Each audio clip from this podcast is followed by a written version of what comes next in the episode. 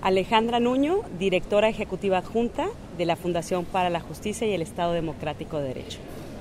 La Fundación para la Justicia es integrante de una red por la verdad y, la justicia en, Centroamérica, que está compuesta de organizaciones y de comités de familiares de migrantes desaparecidos y asesinados, particularmente en su trayecto hacia Estados Unidos. Entonces, esta red y la fundación hemos sido parte del bloque latinoamericano de organizaciones y redes de la sociedad civil que estamos eh, participando en estas consultas de cara al Pacto Mundial de, eh, de Migración y este bloque es conformado pues básicamente por organizaciones de América Latina y del Caribe. Y nos reunimos en Quito a principios de octubre de este año para hacer una consulta nuestra, una de las siete consultas de sociedad civil en el, en el mundo, eh, se dio en Quito.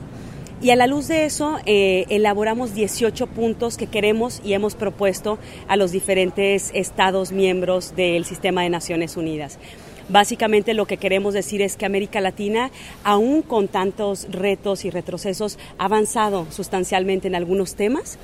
como tiene que ver, por ejemplo, con la no detención de personas migrantes, con algunos marcos eh, normativos interesantes, con un mecanismo de apoyo exterior mexicano, por ejemplo, en nuestro país, para facilitar la justicia para migrantes, no solo en México, sino en otros países. Entonces, queremos proponer a los países, a los estados, eh, estas buenas prácticas que se retomen para que este pacto también tenga una interseccionalidad de género, de infancia, de indígenas, de discapacidad, que tenga en su centralidad, por supuesto, los derechos humanos y que tenga mecanismos fuertes de participación, de rendición de cuentas y de inclusión, no solo de los estados, de las instituciones nacionales de derechos humanos, de las organizaciones y redes, pero particularmente